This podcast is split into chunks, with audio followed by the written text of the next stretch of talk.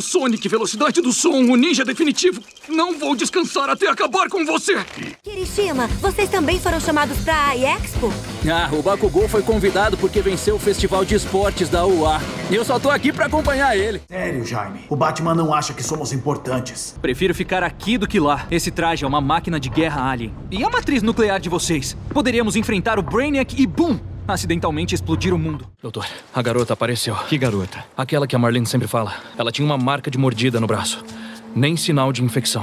Oi, Spider-Man. Nova York não vai se salvar sozinha. Ainda assim, se precisar de mim, é só me chamar e eu vou correndo. Começando mais um episódio desse podcast maravilhoso Dubla Verso. E hoje eu tenho como convidado aqui o incrível ator e dublador Heitor Assali. Alô, alô. Olá. Como vai? Primeiramente, eu queria estar te agradecendo agora publicamente de ter aceitado esse convite, ter reservado aí um tempo aí da tua vida pra estar gerando esse conteúdo bacana aqui pra galera. Ô, oh, imagina. Prazerzão é todo meu, amigo. Prazerzão é todo meu. Heitor, eu costumo começar pelo começo. Eu acho que começar pelo começo é um bom jeito de começar. É um bom jeito de começar. É um bom jeito de começar. Eu queria saber, Heitor, se você se recorda, qual que foi a sua primeira manifestação artística? A primeira manifestação artística? Pode ser qualquer uma que você se recorde agora e precisa nem ser pular da atuação e tal, mas o que que você, onde, da onde partiu essa, da onde veio essa centelha? Ah, ok, tá. Bom, o negócio é que a minha, a minha ideia de, de fazer teatro, ela desde sempre, ela já tava atrelada com a dublagem. Porque eu descobri muito cedo o que que era dublagem.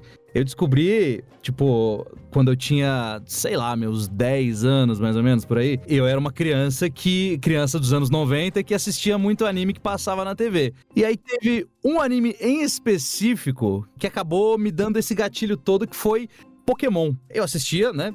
Todo, tava sempre assistindo Pokémon, mas eu nunca parei para pensar que tinham pessoas atrás da voz daqueles personagens, né? Eu só assistia. E aí, Pokémon, quando ele lançou, ele foi uma febre enorme e tal. Eu comprava uma revista chamada Pokémon Club. Em uma dessas edições da Pokémon Club, eles fizeram uma entrevista com os dubladores. Então era uma. Então tinha uma entrevista lá com. Tava com o Fábio Lucindo, que fazia o Ash, o Alfredo Rolo, que fazia o Brock, a Márcia Regina, que fazia Misty. Se eu não me engano, tava também lá é, a Isabel de Sá e o Márcio Araújo, que faziam Jesse James. É, não lembro se tinha mais gente, talvez tivesse, mas eu não tô lembrando agora. Mas enfim, aí foi através dessa revista que eu descobri o que, que era dublagem, descobri que tinham pessoas atrás daquilo ali. E aquilo já foi meio que o, meu gatilho. E aí, meio que é, toda a minha trajetória de vida, tudo que eu fiz de teatro, tipo assim, na escola que eu estudei, tinha teatro na grade curricular, não era uma matéria extra, tava na grade. Isso é comum nas escolas no, no, no, estado de São Paulo? Cara, eu acho que não, na verdade. Eu acho que era uma, era uma exceção. Porque eu sei que, assim, eu não, não conheço todas as escolas daqui de São Paulo, mas dos amigos que eu tenho de outros colégios que também fizeram teatro, o teatro, ele era uma matéria extra, que você fazia depois da aula, uma coisa a mais. É, comigo foi assim, comigo ah, foi, foi assim, assim também? também. É, eu fazia a parte, só que eu ia até. Eu adorava as aulas de teatro, era maravilhoso. Mas quando chegava no momento de do professor, tipo, te entregar um papel, ele falou, decora que a gente vai apresentar para as criancinhas na, de tarde. Caraca. Eu não ia mais na aula, porque eu tinha muita vergonha. Entendi, eu entendo, eu entendo. o pior é que o teatro de escola, ele é meio isso, né? Tipo, ele, ele não é muito aprofundado, saca? Sim, ele, sim. Ele é, é uma parada de tipo, ah, vamos, vamos decorar essas falinhas aqui, montar essa pecinha pra gente apresentar no final do ano, saca? Exato. Não te faz aprender sobre atuação, não te faz aprender é, os fundamentos de tudo isso. Você, é meio que é meio que você decora e apresenta no final do ano, saca? Quando eu fazia essas aulas de teatro no colégio, eu já, tá, eu já sabia que para você ser dublador você precisava ser ator. E aí, o que, que eu fiz? Quando acabou a escola, eu fui fazer uma faculdade de teatro. E aí foi na faculdade de teatro que eu, que eu realmente entendi como que funciona a coisa, né? Como que. É, o que, que é interpretação, como que você aplica aquilo no seu corpo, na sua voz, como que você. É, como que você manifesta é, o ser ator dentro de você, saca? Então foi na faculdade que eu meio que aprendi o que que era. Eu sabia que, tipo, se eu fosse tentar é, fazer ir pra dublagem sem ter bagagem nenhuma de teatro. Tipo assim, quando você. Uma coisa seria se eu fizesse criança. Que criança, a criança ela meio que vai aprendendo. Mas eu já tava lá com os meus 17. Aí eu falei, putz, eu acho que se eu entrar pra dublagem agora, eu acho que eu vou acabar, sabe, queimando largada? E no começo, assim, tem um, um lance, né? De você meio que se provar, né? Meio con- construir o teu nome e tal. E se a galera vê que você não tá preparado, te cham não te chamam muito. Sim, e, e a- e o mercado da dublagem é bem assim, tipo, os caras, eles só vão começar a te chamar com frequência se eles perceberem que você tá preparado, né? E é, é uma coisa de tipo, você trabalha com tal diretor, aí se esse diretor ele vê que Putz, você tá, tá começando a mandar bem? Tipo, ele te bota num personagemzinho maior e você tá começando a mandar bem? Os diretores se falam, né? A dublagem, ela pode não parecer, ou talvez até pareça, não sei, mas a dublagem é um ovo. então todo mundo se fala com todo mundo. E aí as notícias correm. E aí quando eu, eu, eu tava durante o meu curso de teatro na faculdade, eu falei, putz, eu vou, vou atrás de um, de um curso de dublagem. E aí surgiu é, o curso que na época era do Wendel e do Ulisses, agora é só do Ulisses, que é a Universidade de Dublagem. E foi lá que eu fiz. E aí eu tive aula com uma galera muito foda do mercado, né? Tipo, tive aula com o próprio Wendel, com o Ulisses, com a Úrsula, com o Fritz. Enfim, uma galera muito influente que trabalhava ativamente no mercado. Que isso é, é um, é um ponto mais que importante, assim. É, você ter aula com quem realmente entende da coisa, saca? E aí, só que eu ainda tava na metade do meu curso da faculdade, quando eu terminei a, a universidade de dublagem, eu tava na metade da, da faculdade. E aí, a Angélica Santos, que também foi uma das minhas professoras, inclusive minha madrinha de dublagem, falou o seguinte assim pra mim: quando você tirar o seu DRT, você vem falar comigo. Só que eu tava no meio da faculdade. O, a faculdade, eu só conseguiria o DRT no final dela. E aí eu falei, putz, eu vou atrás. Eu não sei se ainda existe hoje em dia isso, mas eu vou atrás de um provisório, que naquela época tinha. Aí eu fui lá no Sated e tal, consegui um DRT provisório, e aí eu liguei pra Angélica. Falei, Angélica, tô com meu DRT aqui. Ela falou. Beleza, você tem uma hora essa semana? Foi tipo isso. Caraca! É, foi, foi uma coisa bem assim mesmo. Aí ela- já me, me levou pra minha primeira escala, me escalou lá na DPN. Ela me indicou na DPN, me dirigiu na DPN, e aí me indicou pros outros diretores da casa. E também me levou pra Dublavídeo, que é outro estúdio aqui de São Paulo. E aí meio que começou assim, saca? Foi tipo, eu, eu liguei pra ela e começou de supetão assim. Falou, ela falou, beleza, então bora. E foi isso. E aí a Angélica, ela que me deu esse pontapé, jogou essa. Ela que apostou em mim. Por isso que eu falo que ela é. Tipo assim, ela é minha madrinha de mais um monte de gente, mas é, é muito legal da parte dela, tipo. É, é ver, ver, ver, ver os potenciais, né? Tipo, Né, enxergar esse potencial e apostar nisso, né? exato, exato. E apostar. Pô, podia ser um tiro no escuro. Quer dizer, era um tiro no escuro. Ela não sabia se ia dar bom ou se não é. Mas, assim, foi uma aposta que, graças a Deus, deu certo e estamos aí até hoje. Ó, pra você ter noção, eu vou fazer 10 anos de dublagem esse ano. 10 anos. 2012 que tive minha primeira escala. Outra, outra questão aqui, se os teus pais, eles te, te apoiaram e tal, tipo, pai, mãe, eu quero, vou sair agora do, do ensino médio e vou aí investir no teatro, fazer uma faculdade aí de artes cênicas, enfim. Tem uma. Teve uma vez que, quando eu era menor, que eu tava na escola ainda, eu lembro que eu tava. Tava tipo no litoral, acho que eu tava tipo na Praia Grande aqui de São Paulo, com a minha família e tal. E aí eu falei pra minha mãe. Eu já tinha esse sonho, mas eu nunca tinha falado pra ela que eu queria ser dublador. Mas eu falei pra ela, falou, mãe, eu quero, eu vou, eu quero ser dublador. Aí ela, não, você tá doido, filho? Dublador é, é bico, não é nem profissão e tal, não sei o quê. Aí eu fiquei tipo, caramba, mãe, cadê o apoio? Você me apoiar, caramba, o que, que é isso? E- só que, tipo, naquela época eu até fiquei meio estranho, assim, mas hoje em dia eu meio que entendo o posicionamento dela, porque, tipo assim, as- os nossos pais estão sempre preocupados com a gente, né? O tempo todo. Sim, lógico. E a dublagem, ela é um, me- um mercado muito fechado. Então, tipo, as pessoas não têm acesso. A galera não sabe o que acontece, quanto ganha, se ganha. Não- A galera não sabe de nada, entendeu? Aí hoje em dia, que ela vê que eu consigo, que eu tô conseguindo me sustentar e tal, ela fala: Nossa, filho, você você realmente me fez pagar a língua. Eu falei, pois é. mas é, mas é, é tipo, é tipo isso, né? Mas o, tirando este momento em específico, depois que eu entrei na faculdade de teatro, a minha mãe, ela nunca nunca teve problemas, assim, tipo, pode, podia ser até que ela, ela não, não, não gostasse muito da ideia, mas ela nunca externalizou isso, sabe? E o meu pai também, meu- meus pais são divorciados, né? Mas o meu pai também, ele nunca.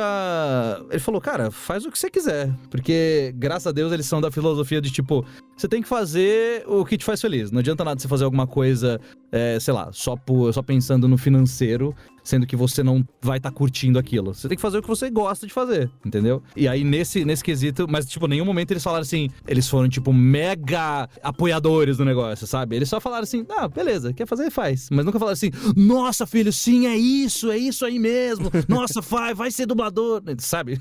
Eles só, só falaram, beleza, vai lá, divirta-se. Que bom, que bom, que Pois bom. é, pois é. Tem umas coisas aí que nos últimos, nos últimas gravações que eu, que eu tive foi com a Lia Mello e com a Bruna Mata. né? Maravilhosas. Eu puxei isso sobre. Hoje em dia a gente tem, tem uma coisa muito, muito louca, porque as pessoas foram descobrindo a dublagem e, ela, e, a- e foi ficando muito grande essa vontade da galera querer dublar também e tal. Só que eu vejo nas redes sociais que as, as pessoas têm uma tendência de querer pular processos. Uhum. É, elas nem, nem lembram desse negócio de teatro, de. Pra, né, ter, Exato. criar justamente isso você criou, que foi essa bagagem, Uhum. que é importantíssimo pra ser um baita profissional que você é. Você tá aqui provando pra essa galera que, tipo assim, isso tem que. Você tem que passar por isso. Isso tem que ser feito pra chegar lá na frente e você ser um profissional de qualidade. Exato. E, e o, o problema é que, tipo, hoje em dia, principalmente, a dublagem, ela tem, tipo, dois meios de você entrar no mercado. Tem o meio fácil e tem o meio difícil. O meio difícil. Ele é difícil porque ele é um processo mais demorado, porque é um processo em que você carrega mais estudo, entende? Então você tem um processo, tem todo um tempo de maturação pra você poder fazer, tipo, um protagonista e tal. Você tem um tempo de maturação. Você precisa aprender e crescer o seu trabalho trabalhando, entendeu? Com você não certeza. pode pular direto, você, sei lá, você começou, a gente geralmente começa fazendo vozerio e pontinha. Você não pode pular disso pra um protagonista. Primeiro que isso mexe muito com o ego da pessoa e segundo que a pessoa não estando pronta pra fazer um protagonista, assim, ela vai entregar o trabalho, mas o trabalho não vai ser da qualidade que poderia ter sido, entende? E isso, isso, isso me pega muito porque Hoje em dia, principalmente hoje em dia, tem muita gente que tá entrando é, meio que pela porta dos fundos ali da dublagem. E aí tá pulando todas essas etapas. E aí você vê gente, eu não vou citar nomes, obviamente, mas você vê pessoas fazendo protagonistas. E quando você vai assistir o negócio, você fala, não tá bom isso, saca? E a pessoa não consegue perceber que ela não tá fazendo um negócio legal. Porque muitas vezes a pessoa que está dirigindo ela também não tem essa bagagem toda, saca? E aí, Sim, sim. sem o feedback, você acha que você tá arrasando, você acha que você tá fazendo a melhor coisa do mundo. E aí isso, isso prejudica a dublagem no geral, na qualidade da dublagem, porque a pessoa vai assistir esse produto em questão e a pessoa vai falar, cara, isso aí não tá bom.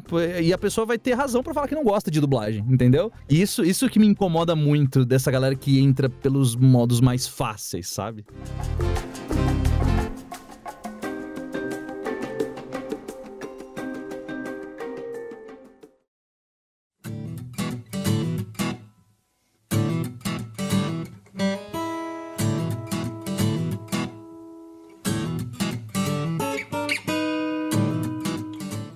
Infelizmente, eu tô tentando mudar essa coisa assim, mas eu não sou o cara dos animes. Eu vim conhe- conhecer, entre aspas também, né? Mas por agora, principalmente por causa do meu pai. Seu pai? Meu pai. Na realidade, em 2017, eu fui pra, pro Anime Friends. Eu sou do Guarujá, sou do litoral aqui de São Paulo. E eu fui em 2017 com meu pai na- no Anime Friends, só pra conhecer o Guilherme Briggs. Ah, que legal. Só que nesse foco de conhecer o Guilherme Briggs, não sabia que tinha que chegar cedo lá, pegar um, tipo, uma senha pra poder participar do meet and greet e tal. E a gente acabou pegando essa senha e ficando meio à toa assim.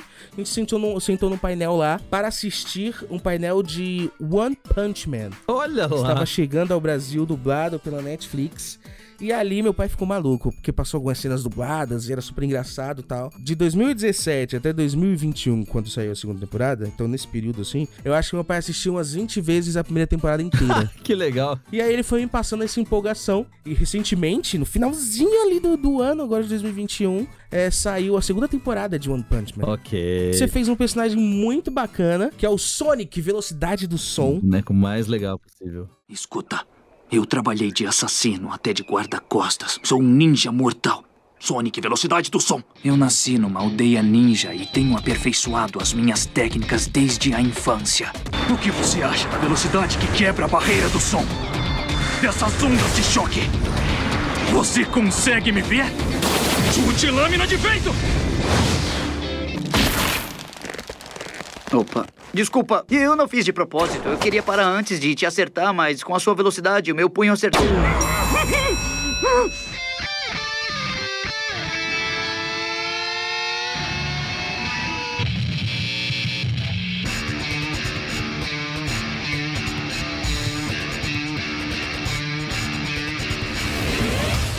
queria saber um pouco como que foi esse processo, como que você chegou até esse personagem. Queria que você comentasse um pouco da dublagem de One Punch Man, né? Que desde que saiu lá em 2017, a galera tem elogiado muito porque resgatou aquela coisa do que Yu Yu Hakusho trouxe pra cá sobre essa coisa da, do, do- do- da, da versão brasileira bem feita nos animes e tal. É, bom, é, o One Punch Man, quando eu fiquei sabendo que ele vinha pra cá, eu lembro que eu tava até no estúdio, tava lá na Macias. Aí o Diego Lima, que foi o diretor, ele tava comentando e tal do anime. Falei, nossa, que legal. E era um anime que eu já tinha assistido, eu gostava pra caramba, achei muito engraçado a primeira temporada. E começaram os testes, né? E foi teste pra caramba de todos os personagens.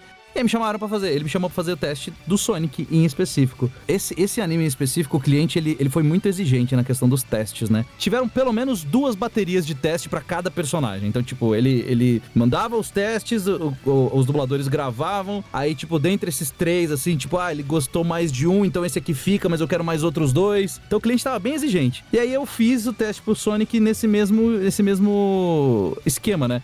Eu fiz um primeiro teste e aí fiquei esperando um tempinho até me responderem, porque, tipo, tem, tem uma coisa na dublagem que quando a gente faz um teste, ninguém fala pra gente que a gente não passou. Entende? Tipo assim, eles ligam pra você pra falar que você passou. Se não te ligam, você não sabe se não passou ou se não saiu o teste ainda. Então você fica nessa agonia e você só vai saber se você realmente não passou quando você vê na. Quando você assistia a parada e não tá você lá. Ué, não fiz. Que engraçado. é tipo isso.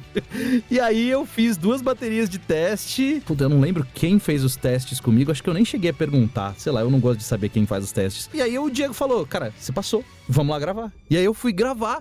E eu fui gravar mega amarradão, porque ele é um personagem muito bom. Porque assim, é um anime é, majoritariamente de comédia. Ele é total de comédia. Claro, ele, ele é uma sátira de todos esses animes de porrada. Saca? Ele, ele, ele é exatamente isso. E lá ninguém se leva a sério. Tirando o Sonic. O Sonic, ele se leva muito a sério. Ele dá um contraste muito bom com o Saitama. Porque o Saitama tá lá com aquela cara de bocó que ele tem, e o Sonic mega sério, mega falando, ah, eu vou derrotar você e não sei o quê. E, e tem essa quebra muito doida, e, tipo, o Saitama derrota ele das maneiras mais humilhantes possíveis, tipo, deu um soco no saco dele na primeira vez. É muito bom. É demais, cara, é demais. Fora que esse lance dele derrotar todo mundo com um soco só é muito bom, é muito bom. E foi uma, uma baita surpresa poder fazer ele de novo numa segunda temporada, porque é, a segunda temporada tinha saído há muito tempo no Japão e demorou demais pra vir pra cá. E tanto é que a gente dublou essa segunda temporada em outubro, setembro do ano retrasado. Foi tipo 2020 que a gente dublou, foi sair em 2021. Ô, louco. Foi tipo isso. E eu não sei porquê. Não sei porquê realmente. Mas, mas é isso, né? A dublagem também tem, tem essas de tipo, você dubla uma parada, você nunca sabe quando vai sair. Por exemplo, teve uma vez, há muito tempo atrás, eu dublei Cavaleiros do Zodíaco Alma de Ouro, que era um anime que era só focado nos Cavaleiros de Ouro, uma coisa assim.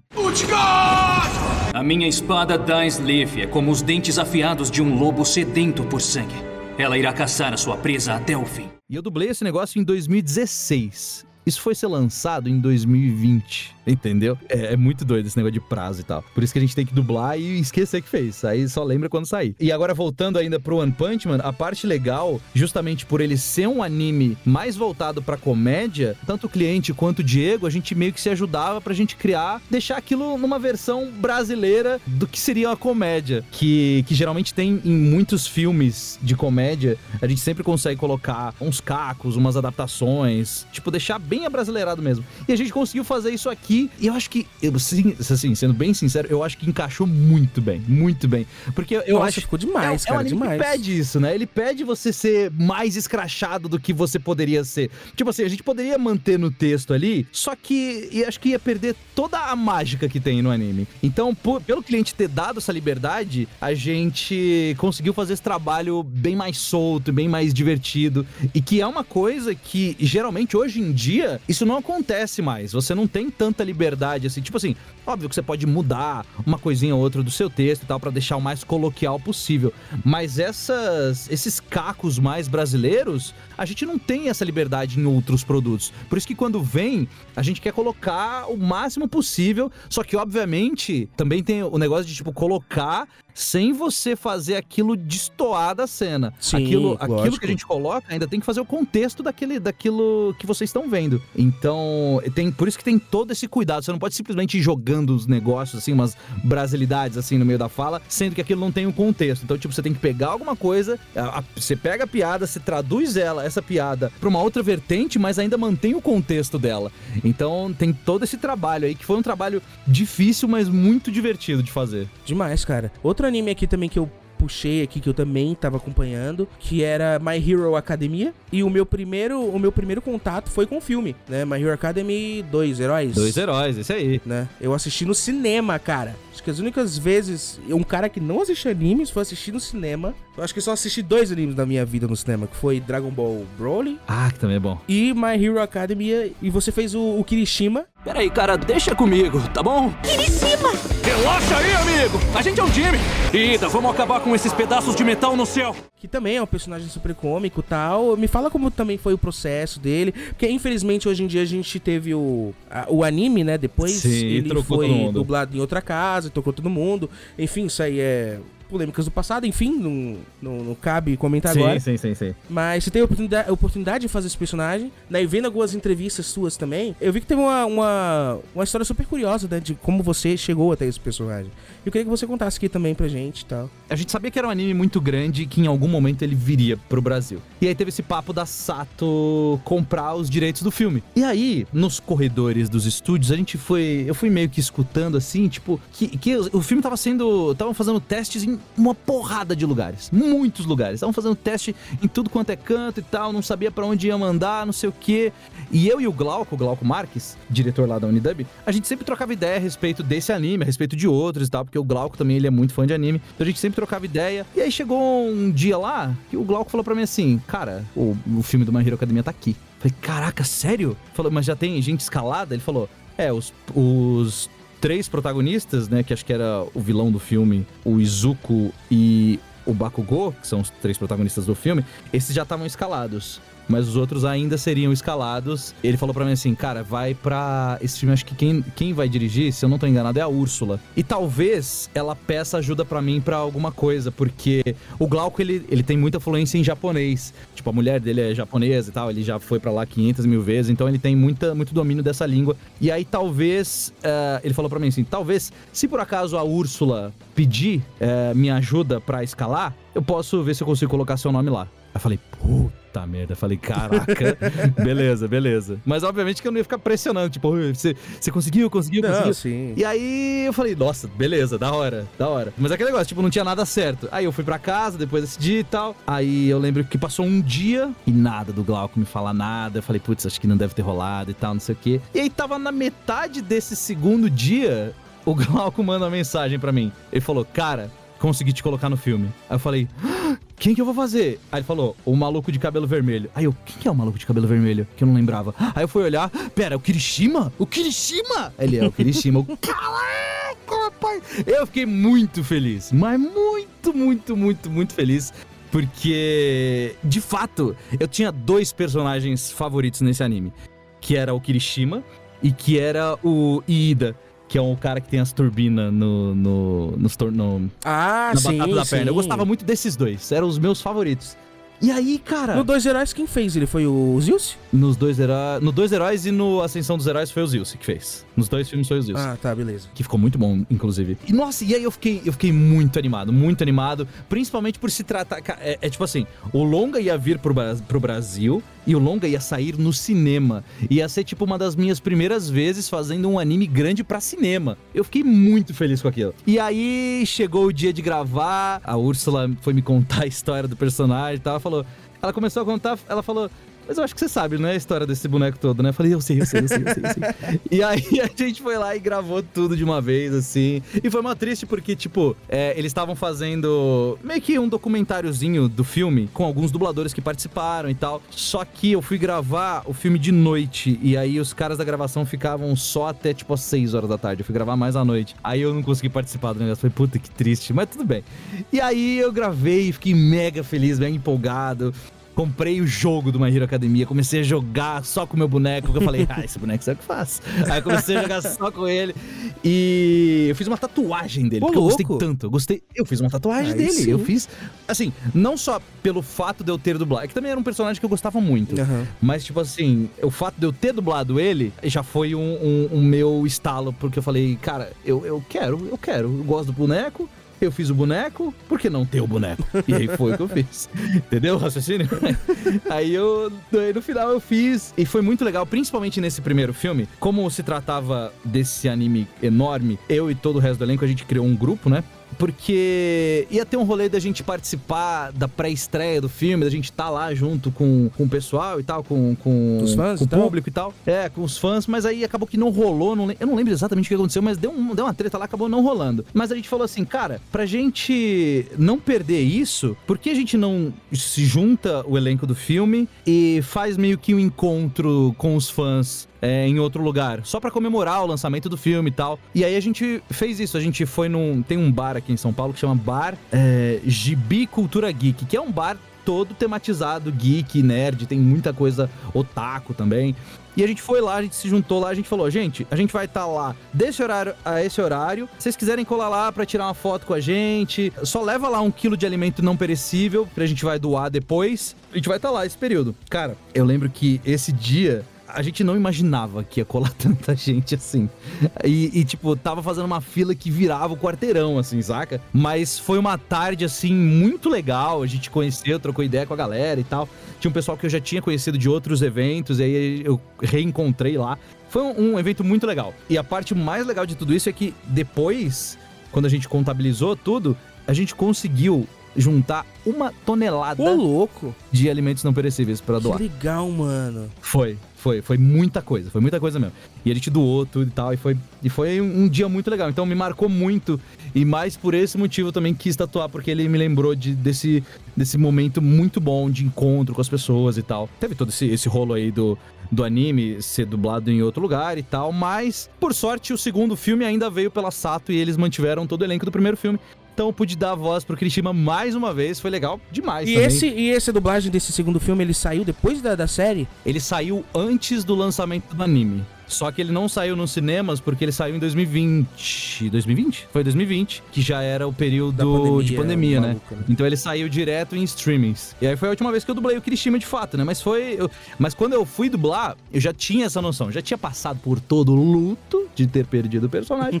é isso, né? Tipo, você perde um personagem aqui, mas outros aparecem. E é isso, É, vida que segue. vida que segue. Não adianta ficar, não adianta ficar muito ficar triste por esse tipo de coisa, porque a dublagem acontece isso o tempo todo. Então, se eu for ficar triste pra cada personagem que você perder, você não vive. Então é seguir a vida.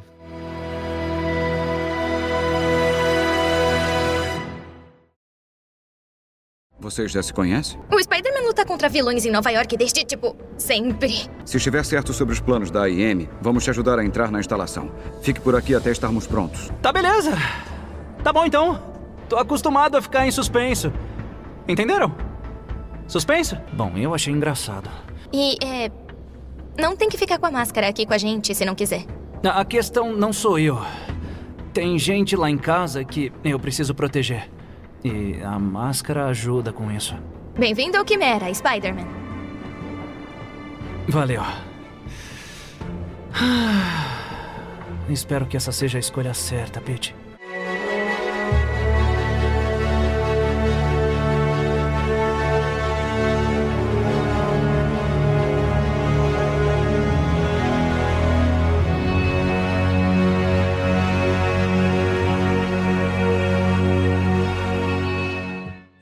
Eu vou, querer aproveitar esse teu momento de, de empolgação. E, cara, já vou mandar logo um Homem-Aranha aqui, como que não quer nada, entendeu? Porque, cara, é incrível fazer o Homem-Aranha. É, pior que é. E o legal é que você fez o, o, o Spider-Man no, no jogo Marvel e Avengers bem nesse período que eu acho que é o melhor período para se ser um Homem-Aranha. Que foi bem próximo ali ao terceiro filme. É, é um, é um bom momento pra ser fã do Homem-Aranha. É um bom momento. Nossa, mas, cara, é. Assim, eu, eu nunca escondi, mas o Homem-Aranha, ele sempre foi o meu personagem favorito da vida. Da vida, real. Eu, eu nunca fui a pessoa que acompanhou tantos quadrinhos assim. Tipo assim, eu tenho, eu tenho os encadernados dos mais marcantes, assim. Mas eu nunca fui de acompanhar semanalmente os quadrinhos do É, eu sou desses também, eu sou desses também. Sim, a gente só vê, tipo, as, as sagas que importa, assim, saca? Porque é, porque é muita coisa. Eu já fui, já fui louco o suficiente de, tipo, tentar ler todas as HQs do Homem-Aranha, só que, tipo, são mais de Eu tô lendo HQs, agora, fiquei- a Panini tá lançando uma, uma coleção chamada Coleção Clássica Marvel, que vão ser, são 60 encadernados ao todo, só que nessa coleção são, vão ser 10 encadernados do Homem-Aranha, contando as primeiras histórias, só juntando o que o Stan Lee e o que o Steve Ditko fez. Que Só tô foda. pegando Homem-Aranha porque, tipo assim, eu precisava disso. E me conta a tua relação, então, com o Homem-Aranha e como que foi... rece- Teve, eu não sei, pra, pra localização de games, tem teste também... Como que foi receber essa notícia? Heitor, você vai ser o Spider-Man. Nossa, eu vou te contar que foi, foi de sopetão. Tanto em dublagem quanto em localização de games, às vezes você faz testes, só que sem ter feito teste. É tipo assim, o estúdio ele tem um banco de voz seu. Então ele manda a sua voz, tipo, o cliente pede lá três opções. Então ele manda um, um sample, uma amostra da sua voz pro cliente. Não necessariamente fazendo uma cena em específico. O cliente só quer saber ouvir a sua voz. Então ele manda, o, estúdio vai lá e manda três vozes, que é mais ou menos o que o, o que o cliente tá pedindo. E aí, no caso, o do Homem-Aranha, foi isso. Eu fiz o teste sem saber que eu fiz o teste, entendeu?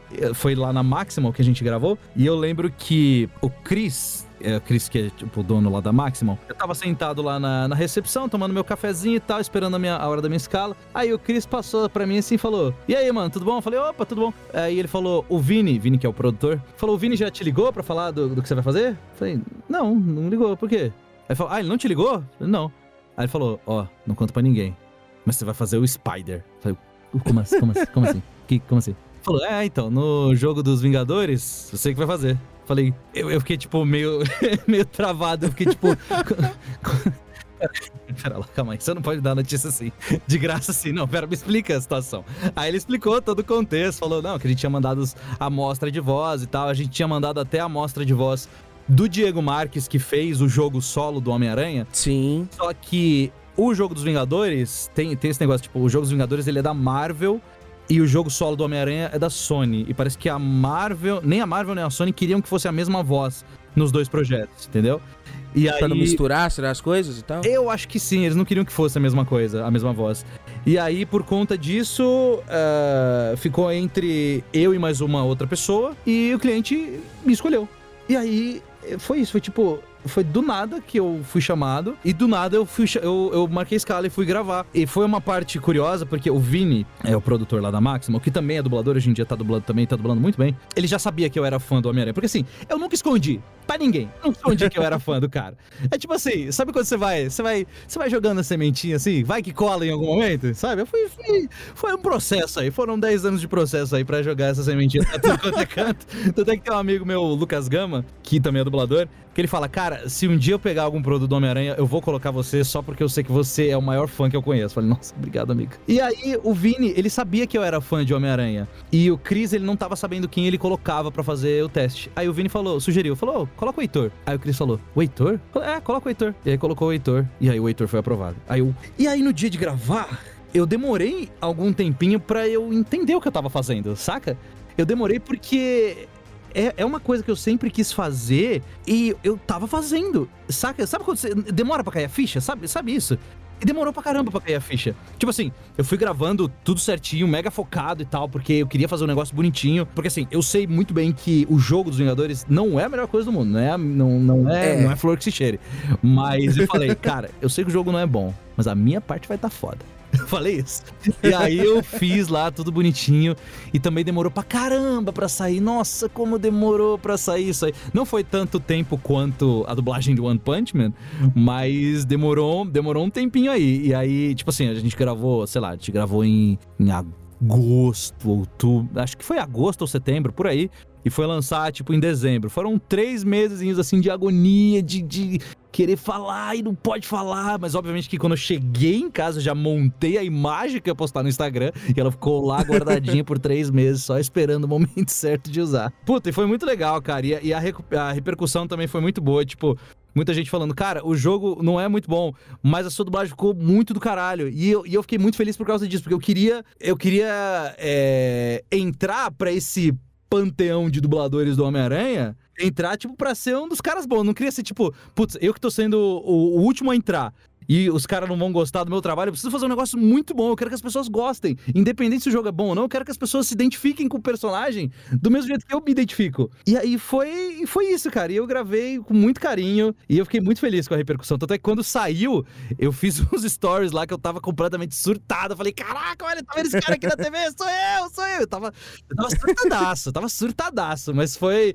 assim, ele, o Homem-Aranha se tornou. Eu costumava falar que era outro personagem. Que eu já dublei Power Rangers. Rangers. E Power Rangers era uma coisa muito legal, foi uma parada muito legal de fazer. E eu costumava dizer que é, o Power Rangers foi a minha parada mais divertida, a parada que eu mais gostei de fazer. Mas agora, você entendeu que tem o Homem-Aranha e tem Power Rangers, você entendeu? Tem um, tem um abismo aí. Existe um abismo aí. E aí, hoje em dia, o Homem-Aranha é o meu personagem favorito que eu já fiz na vida, assim. Não sei se vou fazer em, alguma, em algum momento de novo, em algum outro jogo, sei lá.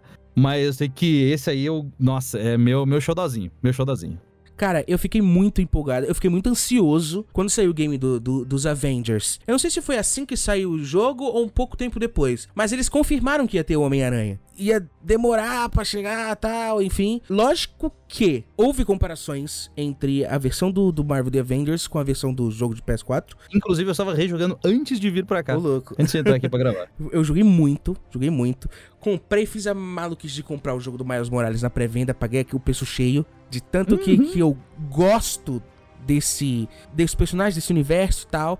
E fiquei muito ansioso pra Tamo sair. Junto nessa. Eu, cara, eu confesso que o, o Aranha do Marvel The Avengers cumpriu com as expectativas. Uhum. A única pena, assim, que eu, que eu senti, entre aspas, foi que eles não trouxeram uma coisa tão Uh, bem trabalhada em relação, tipo, à expansão do Pantera Negra. Que tinha uma coisa só pra ele, entendeu? Eu achei muito triste isso. Eu achei muito. E eles falaram. A, a Square Enix falou assim: é, não, porque a gente quer focar em coisas que a gente realmente realmente precisa. Tipo, eles querem focar tipo em vender skin, em vez de construir uma porra de uma história pro Homem-Aranha, eles vão concentrar em skin. As skin feia que dói. Cara, parece que é isso que faz com que o jogo do, dos Avengers sobreviva na cabeça da galera, não sei. E eu gostei demais do teu trabalho no Homem-Aranha. Ficou muito legal, ficou muito bom. É muito legal também tu ver a empolgação do ator dublador que, que gosta do personagem, que tá empolgado fazendo aquilo. Consigo compreender essa, essa emoção que tá dentro de ti, assim. Cara, parabéns pelo trampo. Pô, valeu, mano. Obrigado. Obrigado mesmo, de verdade. Fico muito feliz. Fico muito feliz de ter gostado. Valeu.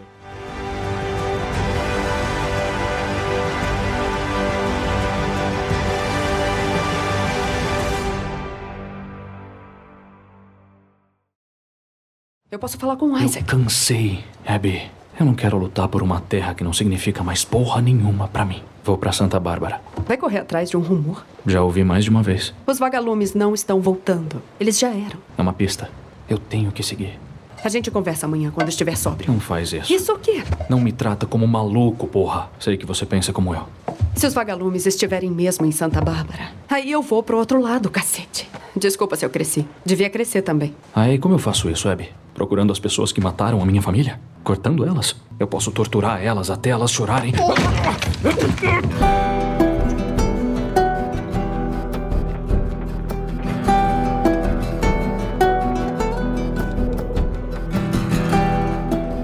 Então a gente já tá nessa vibe aqui dos games, vamos puxar aqui para um game que, que é o game da minha, da minha vida, o game da, da minha história, falei com a Bruna Mata, só quando comecei a falar com a Bruna Mata, quase o olho lacrimejou, que é The Last of Us uh, Parte 2. Sim, nossa senhora. que você fez o Owen. Eu acho um personagem injustiçado. Porque, na realidade, toda essa, essa parte da, da Abby, eu acho bem injustiçada, sim, assim. Sim, eu entendo. Cara, The Last of Us, eu adoro jogos, do- jogos narrativos. A história, pra mim, é uma coisa, assim, que, que eu levo muito em consideração. E The Last of Us, assim, foi o jogo que... Foi a- a- a- o produto que mais, fa- que mais fez eu sentir emoções. É, coloca quadrinhos dentro, Sim, sim, filmes, sim. música. É, The Last of Us 2, parte 2 foi uma, foi uma coisa, assim, que... Uma experiência, tipo, inexplicável pra mim. Eu, eu, eu te entendo, eu te entendo muito, porque eu também era muito fã do primeiro jogo. O primeiro jogo eu rejoguei 500 vezes. Esse segundo jogo, eu, cara, eu não consegui rejogar até hoje. Não consegui. Porque ele é, ele é muito pesado, cara. Ele é pesado. Ele é muito Nossa, pesado. E o final dele, ele é. Nossa, o final é muito difícil. Eu falei, eu não quero, eu não quero fazer nada. Eu deixei o controle na mesa. Falei, eu não quero fazer, eu não quero fazer. Mas tinha que fazer. o, o- o jogo tá falando, não, mas você vai, você vai fazer. Se você não fizer, você não vai terminar esse jogo. Eu, caraca, não quero, não quero, não quero. Nossa, foi difícil. Eu- e só de lembrar de, de alguns momentos, tipo assim, o jogo, o gameplay do jogo é maravilhoso, é incrível, a narrativa é incrível também. Mas só de lembrar de, de algumas escolhas. é, que não são escolhas, na verdade. Tipo, o jogo faz você fazer aquilo.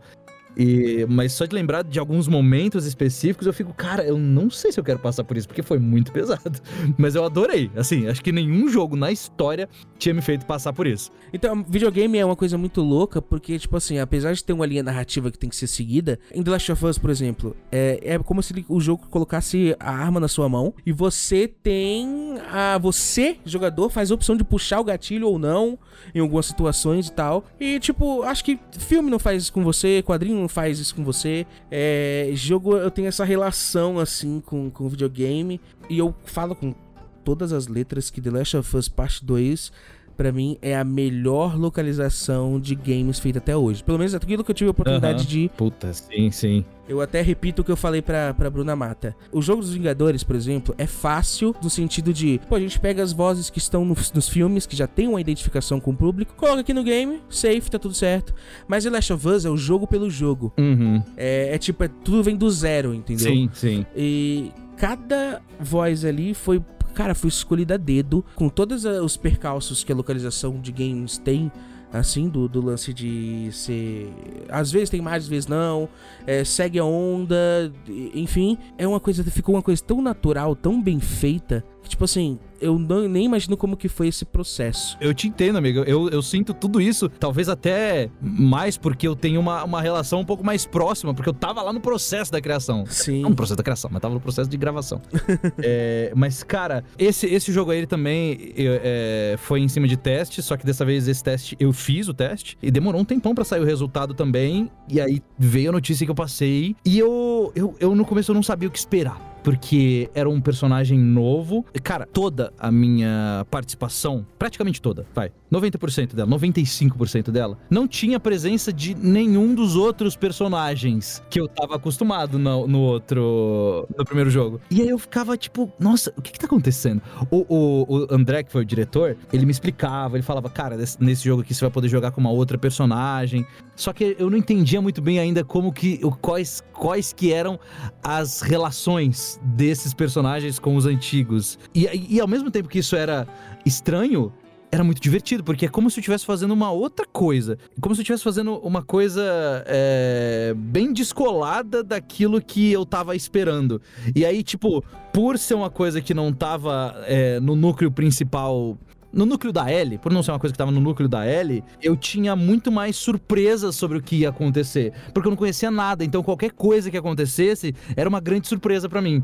A gente pegou muito em cima da interpretação. O diretor pegou muito em cima da interpretação pra gente deixar o mais natural possível. E os personagens, a grande maioria das vezes, eles têm um tom mais baixo, eles estão sempre conversando num tomzinho assim é, mais ameno. E ao mesmo tempo é, no processo de gravação desse jogo a gente teve três formas diferentes de gravação. Então a gente gravou só em cima do áudio né? É, sincando em cima da wave. A gente gravou outras cenas que foi praticamente dublagem. Que a gente tinha o jogo meio que pré-renderizado, ele não tava totalmente pronto, ele tava meio. Tinha uns bonecos, os bonecos estavam meio feios assim tal. E a gente dublou em cima dessas cenas. E a gente também dublou esse jogo algumas vezes em cima dos atores é, com as roupas de captura de movimento, sabe? E aí você tinha. Eles. A gente via os atores em si, a gente via também uma câmera focada na cara deles.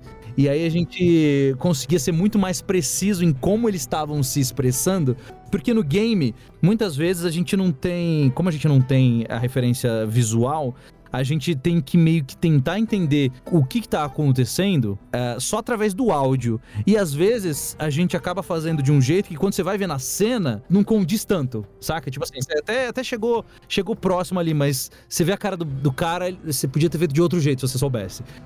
Mas nesse aqui, por sorte, como a gente tinha essas cenas em que a gente tinha a cara dos, dos, personagens, era mais fácil. E nos próprios atores você via a naturalidade e a entrega que eles estavam dando para esse projeto, sabe? E isso facilitava muito mais o nosso trabalho, porque você vê os caras ali fazendo aquilo com tanto afinco que aquilo acaba envolvendo você e te faz querer fazer um trabalho tão bom quanto. Obviamente que isso vale para todos os trabalhos, mas você poder ver o ator de game que tá todo cheio de, de roupa, tá todo que tendo que imaginar o cenário e tal, você vê, você vê esse cara totalmente entregue e sendo totalmente natural com a cena, você, você, você acaba sendo, sendo levado para isso. E a gente sempre fez todo esse tonzinho mais ameno e tal. Raramente a gente tinha que gritar, pelo menos o meu personagem e tal. E, e eu adorei o, o Owen em si. Ele, ele é meio, meio merdeiro, assim, quando se trata das, das meninas dele, das mulheres. Ele é meio merdeiro, assim, não dá pra negar.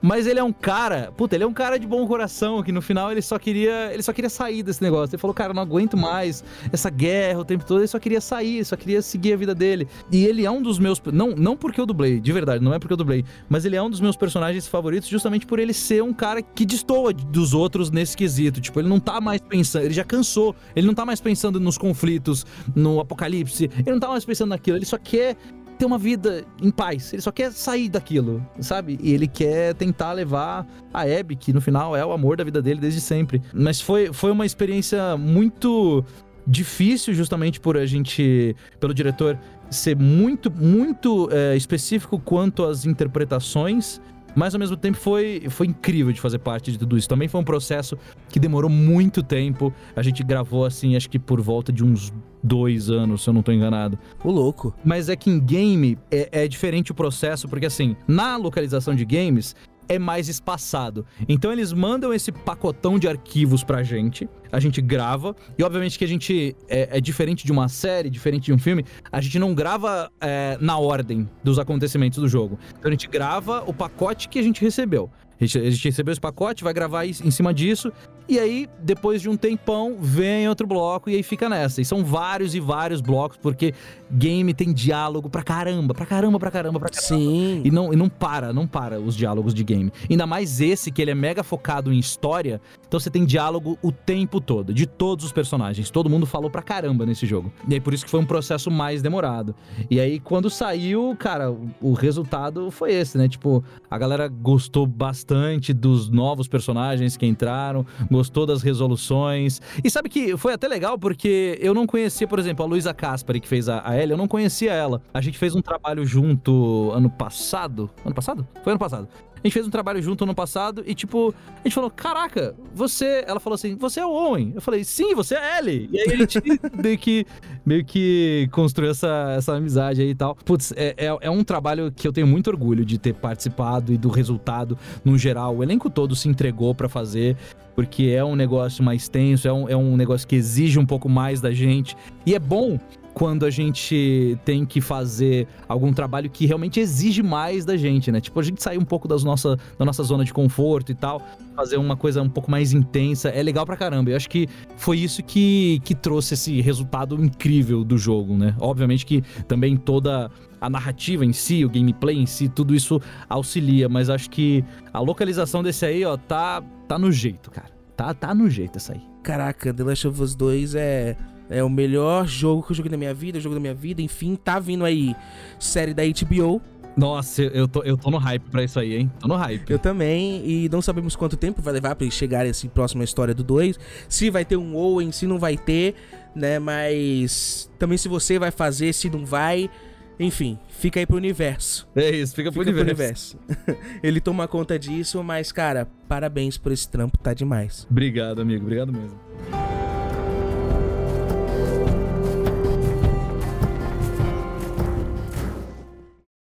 Você estava adiantando ou atrasando? Ah, eu não sei. Começa a contar. Cinco, seis, No sete. quatro, droga! Olha pra mim! Um, dois, três. qu- Um, dois, três. qu- Um, dois, três, quatro. Adiantando ou atrasando? Adiantando.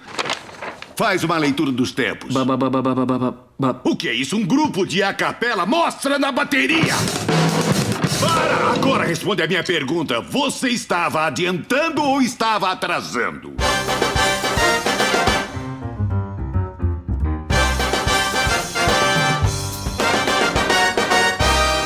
Dos filmes que eu mais curti no ano de 2015. Eu acho esse filme perfeito. Perfeito. Tudo, não tem nada que sobre. Que é Whiplash. Uh! Primeiro filme grande de um diretor que eu adoro, que é o Damien Chazelle, que ganhou o Oscar de melhor direção por La La Land, enfim. Sim, sim. E o ator que você faz lá é o Miles Teller, que já fez outros, outros filmes com ele, né, também. Cara, mas Whiplash, putz, eu acho ele um filme perfeito. Um filme também que tem uma, uma carga, uma, uma densidade dentro dele. Uhum. Gera alegria, gera revolta. E você, você e o Antônio Moreno nesse filme, pois é.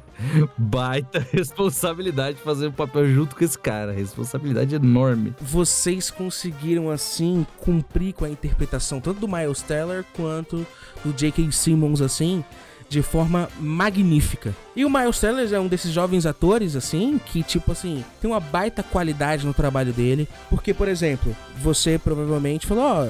É, Heitor, tem a escala aqui, tal dia, tal, vamos lá, você descobre o que tem que fazer naquela hora, não tem preparação, não tem muita coisa. E o Miles Teller levou meses pra chegar naquele resultado. Exatamente, exatamente. Então, como é que é essa relação? O, o negócio é que o Miles Teller, no é, Whiplash, foi o meu primeiro protagonista da vida. Então, foi a primeira vez que eu tava fazendo alguma coisa realmente grande. Aí, cara, eu lembro que apanhei pra fazer esse cara a primeira vez. Eu apanhei muito, muito, muito, muito mesmo. Não não pelo, pelo filme em si ser difícil, mas é que o, o Miles, eu não sei como ele é nos outros filmes que eu não fiz, mas nos filmes que eu fiz, esse cara, ele coloca muito caco. Muito, muito, muito, muito, muito caco. E às vezes a tradução ela não acompanha todos os cacos que ele coloca. E aí você tem que se virar nos 30 pra colocar e encher, encher a boca desse cara de, de, de fala que não tem no texto, saca? E, e essa é a maior dificuldade. Tipo assim, é bom porque vai exercendo aí a sua criatividade, que você tem que. Nossa, vamos, vamos colocar a coisa aqui. E, obviamente, se você, se você tem é, um entendimento do inglês, ajuda muito pra você colocar esses cacos a mais. Mas ele é um dos caras mais difíceis que eu, que eu faço. Ele coloca justamente essas coisas pra deixar o mais natural possível pra ser aquele personagem. Então, tipo, no Whiplash, ele era um pouco mais contido em, bom, em bons momentos, principalmente quando ele tava tomando bronca lá do J.K. Simmons. Em alguns momentos, quando, quando ele começa a surtar com o professor, ele, ele, ele, ele se entrega demais, cara. Ele se entrega demais. É muito doido, é muito doido. Mas ele é muito divertido de fazer. Ele também entra naquela categoria que eu coloquei o, o Owen do The Last of Us, porque ele é um dos atores. A maioria dos atores tem aquela interpretação mais canastrona e tal, mais, Sim. mais padrãozona. Esse cara, ele consegue tirar isso. Ele sai do convencional. E por ele sair do convencional, obviamente ele vai levar o dublador dele pra fora do convencional também. um personagem, um ator que te exige isso, você se empenha muito mais pra fazer, porque você quer ter todo o cuidado, você quer conseguir pegar todas as bocas, todas as respiradas. E pra mim, o processo de dublar ele é, é basicamente esse, você tem que meio que tá aberto ao que vier e se preparar porque você vai ter que colocar mais coisa, você vai ter que, é, às vezes, dar uma nuance a mais na sua voz, porque esse cara ele vai te propor coisa, ele tá propondo coisas. É tipo assim, parece, ao meu entender, quer dizer, não, não é ao meu entender, mas já, já me explicaram isso, que tipo, hoje em dia os atores, eles são mais, pri- principalmente os americanos, o processo deles de gravação é, é meio diferente. Tipo assim, o diretor passa pra eles o texto, passa pra eles a ideia, mas eles meio que não decoram o texto. Eles dão uma lida, pegam a ideia, e em cima daquilo eles jogam. Então você tá vendo ali um jogo o tempo todo. Então é um jogo de quem consegue segurar a bola que o outro tá jogando, saca? E aí você vê os dois atores em cena, os dois improvisando, os dois colocando caco, os dois é, indo em cima, um, um indo em cima do outro. E aí você tem que estar preparado pra esse jogo, que esse jogo acontece muito no teatro. Então é, é- é muito legal, é muito desafiador, mas assim, eu acho que os resultados ficam muito bons, assim, se você consegue se entregar nesse nível, acho que o resultado fica bem legal. Você sofre ali na estante pra gravar, mas acho que no final compensa, sabe? Compensa com certeza e maravilhoso trabalho. Eu quero recomendar aqui o Whiplash pra galera, porque eu não sei se teve muita, muita gente que assistiu. Concorreu ao Oscar o Whiplash, hein? Concor- concorreu ao Oscar. O J.K. Simmons, inclusive, ganhou o de melhor ator coadjuvante, né? Ganhou, ganhou. Pois é. Então, aproveitem aí que tá disponível aí no Star Plus. Boa, vamos assistir, vamos assistir. Eu vou assistir, inclusive, porque eu sempre não assisto.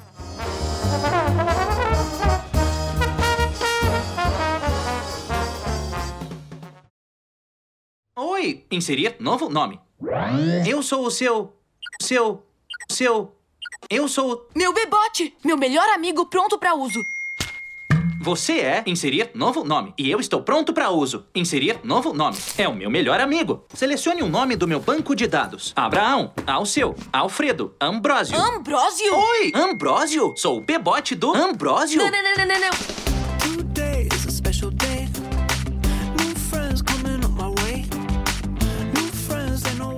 Agora, pra finalizar, pegar aqui o último personagem que eu separei, porque eu acabei de, de terminar de assistir antes de a gente gravar aqui, que foi. É um filme recente, uma animação muito bacana, que é Ron Bugado. Ah, que legal. Cara, ficou um trabalho muito bacana, assim. Como é que foi também fazer esse personagem? É, como é que chegaram até você pra fazer esse personagem?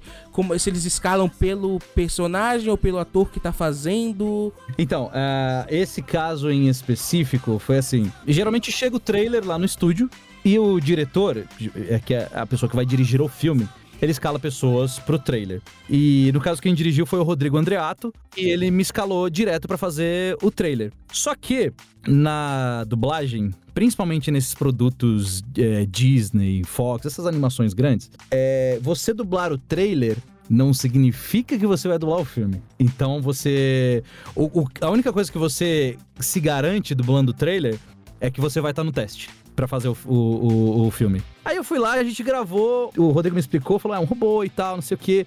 Só que a gente vai fazer de um jeito aqui que provavelmente no produto final não vai ser o mesmo jeito que a gente vai fazer. Eu falei: tá bom, tá bom. Aí eu gravei de um jeito que. do jeito que a gente pensou que poderia ser porque a gente ainda não tinha certeza como que seria o processo num geral. Porque a gente tá falando de um robô bugado, que as falas são bugadas. A gente não sabia, a gente não sabia muito bem como que ia ser isso no processo.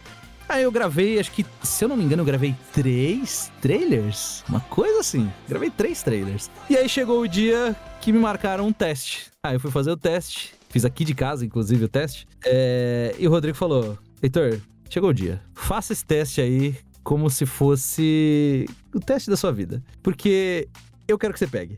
Eu falei, eu também quero pegar. e a gente fez. E ficou um tempão, sem saber de nada. Que é o que eu falei, não te ligam pra falar que você não passou. Então eu não sabia se já tinha. Se já tinham aprovado, se não tinham, se estavam esperando alguma coisa. Não sabia. Você fica meio que no escuro. E aí, eu, eu, eu perguntava pro Rodrigo assim, periodicamente. Falei, amigo, saiu o teste? Aí ele falou, não. Amigo, saiu o teste? Não. Aí teve um dia que eu parei de mandar mensagem, que eu falei, ah, não vou ficar enchendo o saco do cara. Aí ele mandou uma mensagem assim falou: Você sabe guardar segredo? Eu falei, meu Deus do céu, sei. Aí o Rodrigo falou, eu também. E parou de falar. O quê? Como assim? Não, eu falei, ah, você tá de brincadeira com a minha cara, fala. Aí ele ficou um tempinho sem responder, ele falou, é seu, mas não fala pra ninguém. Aí eu. "Ah, Caraca, isso! Caramba! Aí eu, aí eu aí respirei aliviado e consegui seguir minha vida. Aí o Rodrigo falou assim, cara, por se tratar de um personagem como a gente acabou de falar, ele é um robô e ele é bugado. Por se tratar deste personagem específico, a gente vai testar fazer de um jeito diferente. O Ron, ele tem algumas falas que não são bugadas. São falas que ele consegue falar de boa. Mas a grande maioria tá bugada. Aí gente falou o seguinte: vamos fazer o seguinte: cada fala bugada, você vai fazer ela inteira na velocidade normal. E você vai fazer uma segunda vez o mais rápido possível. E a gente meio que mesclava, na mixagem final, a gente mesclava essas duas falas pra conseguir formar essa fala bugada. Então foi um processo diferente. No começo, foi um pouquinho complicado, não de fazer, mas tipo, é, não de dublar que eu tô falando, né? Mas foi um pouquinho complicado, tipo, do, do técnico e da, e da gente conseguir é, saber em que ponto que tirava, em que ponto que botava outra, em que ponto que mesclava. Foi um processo que a gente demorou um pouquinho pra fazer, mas tipo, sei lá, umas as duas primeiras horas, assim, a gente foi, foi meio que entendendo como funciona. Depois que a gente entendeu, aí o negócio começou a fluir muito bem. E a gente gravou, tipo, em dois dias. A cliente tava lá acompanhando a gente. Geralmente, quando a gente faz esse tipo de filme, a gente sempre tem refações pra fazer. E por acaso, o meu personagem não teve nenhuma refação. Eu fiquei muito, muito maluco com isso. Falei, caramba, sério? Jura? E aí saiu o filme.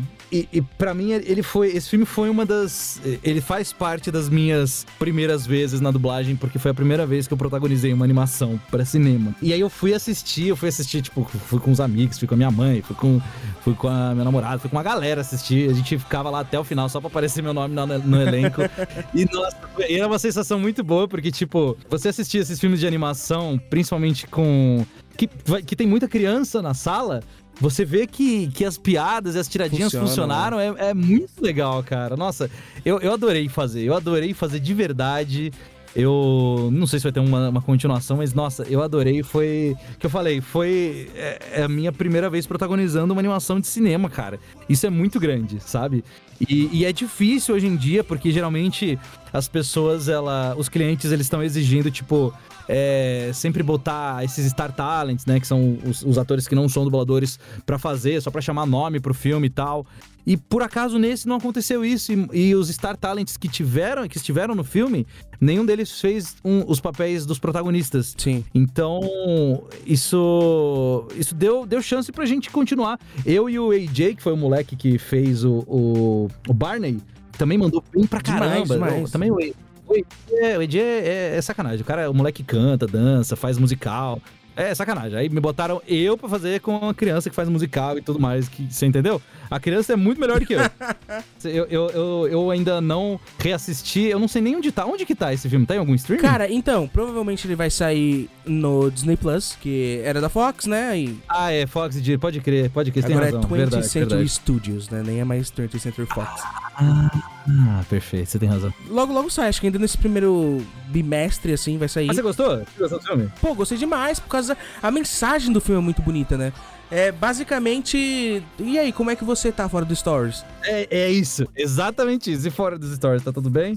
É, e é um filme, tipo, e são crianças e tal, essa nova geração que já cresceu com o celular na mão tal, e mostra toda essa relação, eu achei muito legal e.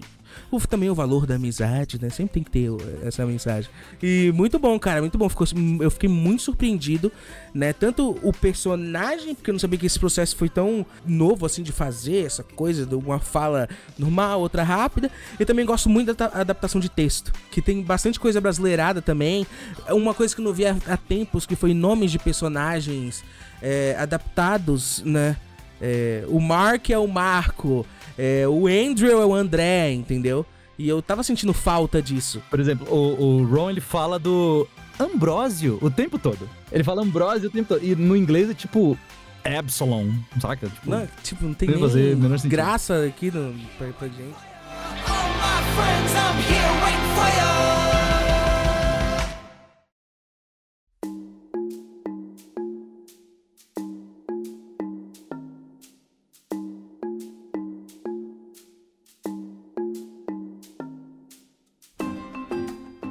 Gente tem toda essa, essa coisa da rede social hoje em dia, né? Muita gente chegando aí no, no conhecendo teu trabalho e tal. Então queria saber como que é essa tua relação com fãs, né? No geral, como que é receber o carinho do- dos fãs, os feedbacks, enfim. Se você gosta, se você não gosta. Não, eu go- gosto, gosto pra caramba, gosto pra caramba. Eu tento conversar com a maioria. Eu, eu interajo bastante com as pessoas mais no Twitter. No Instagram eu não consigo muito, porque eu, eu realmente sou muito perdido em rede social. Eu me perco muito nas, nas mensagens, nas DM e tal.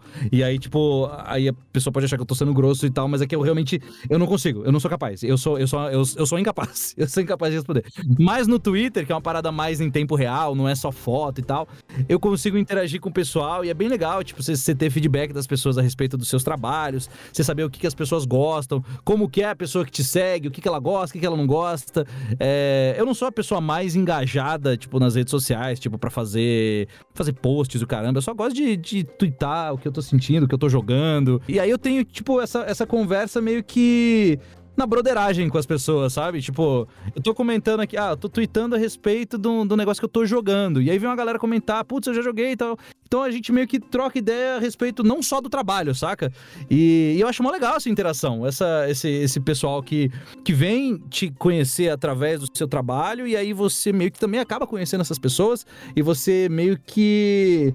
Tem, pô, tem amigos meus que amigos que hoje em dia eu frequento a casa das pessoas que eu conheci no Twitter, Ô, sabe? louco, legal. Tipo, não, é, pois é, pois é. Por isso eu gosto muito, eu gosto, eu, eu gosto de interagir o máximo que eu consigo, obviamente que eu não, não, é que eu falei, eu não consigo responder todo mundo, mas o máximo que eu posso lá no Twitter é onde eu mais interajo com as pessoas e é um, é um, é um, um carinho bacana que eu recebo e, e entrego e tal, então é, é bacana, eu gosto. E pra finalizar, qual que é a importância da dublagem na tua vida? Ah, cara, a dublagem é. A dublagem praticamente é a minha vida, cara. É o que eu te falei.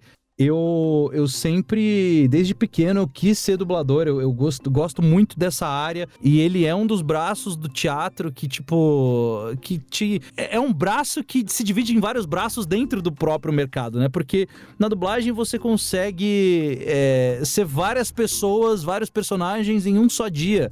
Você pode ser um, um pato num desenho, aí você vai ser um monstro no filme, aí você vai ser um médico numa série, e tudo isso no mesmo dia. Então, a dublagem, além de ser uma coisa que me aproxima dos produtos e também faz com que eu leve essa proximidade dos produtos para as pessoas, ele também é, é, um, é um, a minha ferramenta de trabalhar o meu eu ator que eu mais gosto, sabe? Tipo, às vezes é uma coisa que, por exemplo, no teatro eu teria. Eu conseguiria é, trabalhar mais um personagem, trabalhar mais em, na minha atuação, só que eu teria focado em um só personagem. Claro, ia ser um trabalho mais intenso, mais focado, mas é o que eu falei, ia ser, ia ser focado só em um personagem. No, na dublagem, eu consigo trabalhar muito mais isso, sabe? Em vários outros aspectos e vários outros âmbitos.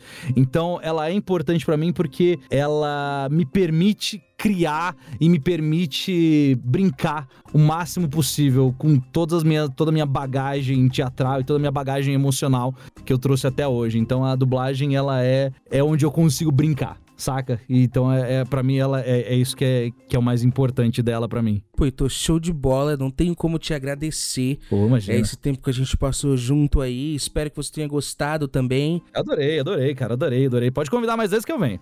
Tranquilo. E, pô, cara, obrigado. Deixa tuas redes sociais pra galera tá seguindo, te acompanhando. Claro, claro. Se vocês quiserem me seguir tanto no Instagram quanto no Twitter, é Heitor Assali, Assali com dois S's, é, arroba Heitor Assali, nos dois. Se vocês quiserem, me sigam lá.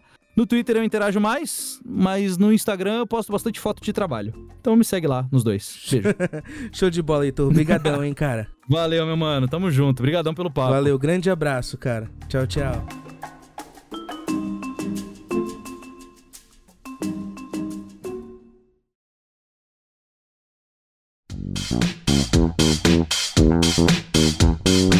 Obrigado mais uma vez a quem escutou esse episódio que foi sensacional. Mais uma vez, não se esqueça de seguir a gente nas redes sociais e também não se esqueça que temos diversas plataformas aí onde o Dublaverso está agregado. Então você pode escutar qualquer episódio em qualquer agregador aí que a gente tá lá presente. Então, mais uma vez, obrigado e até o próximo episódio. Thank